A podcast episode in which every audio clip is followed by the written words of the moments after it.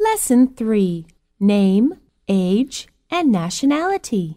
Part A Excuse me, what's your name? I'm May. Hi, May. Where are you from? I'm from Hong Kong. What about you? I'm from Japan.